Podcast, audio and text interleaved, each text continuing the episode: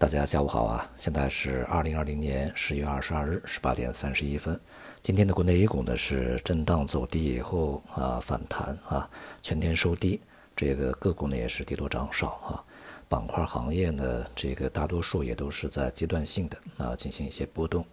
那么有一些呢是超跌反弹啊，有一些呢是区间的震荡。不过呢，在这些啊表现还不错的板块里面呢，有几个。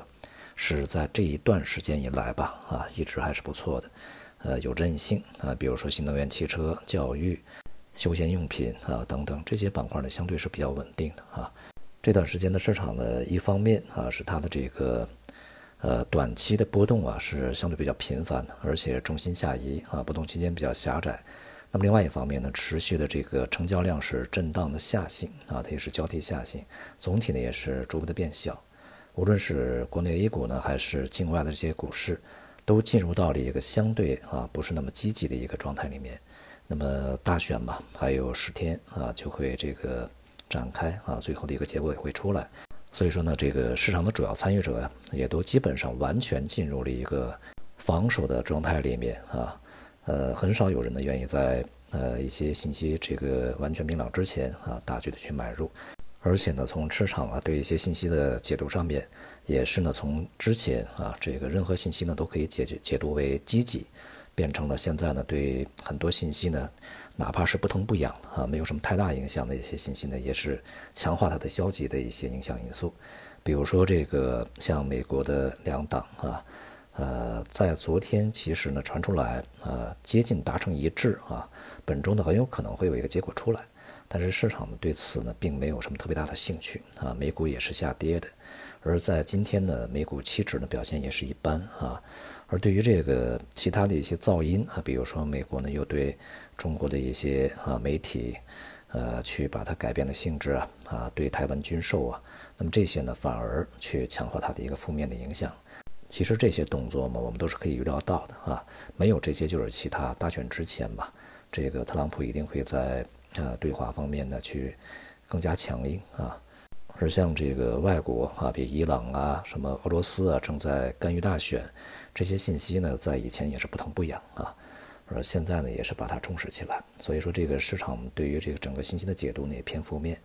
但这些信息其实它的重量级别还是不够的啊。那么总的来说呢，它还是一个市场本身内在机制在起作用，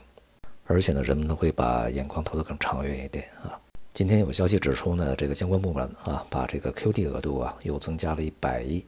有很多分析呢认为啊，这样的一个动作呢会延缓人民币升值的这个速度。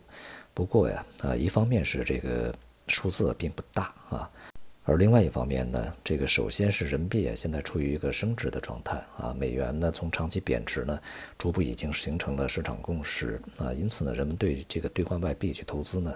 可能不像之前的这个热情那么大啊。在之前，QD 有一段时间的发行比较火热，它主要是由于人民币在贬值，而外部的资本市场又在这个大幅上涨啊，这是它当时的诱因。那么现在人民币升值，那么第二个呢，就是外围的市场也开始出现了调整啊，不确定性也开始上升，所以呢，对于这个 QD 的发行啊，我想这个规模可能不像市场所预期的那么大，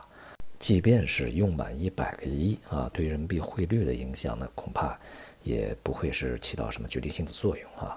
而这个问题呢，我们可以把它翻过来看啊，其实是由于人民币啊它贬值的压力不大啊，风险已经基本消除了，现在反而呢可能是面临着快速升值的这么一个通道和压力啊，所以说这个时候放宽这个 QD 额度呢，基本上不会有什么太大的对人民币的冲击和风险，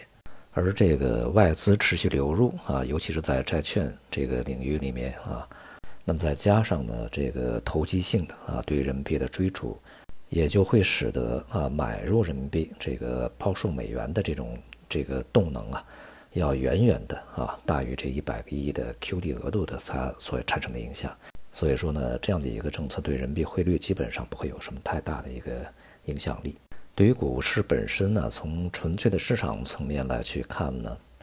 呃，到目前为止十月的下旬啊。七月上旬到现在啊，已经这个三个多月的时间，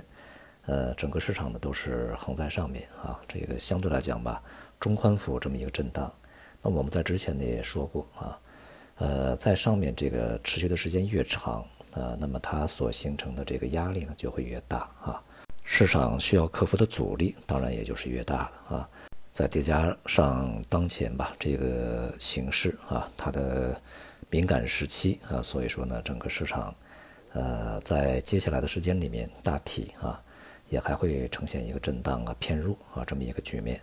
而在未来的十余天啊，或者说我们再拉个长点时间啊，二十天的时间里面，可能会有非常多的一些惊奇的事件啊出现。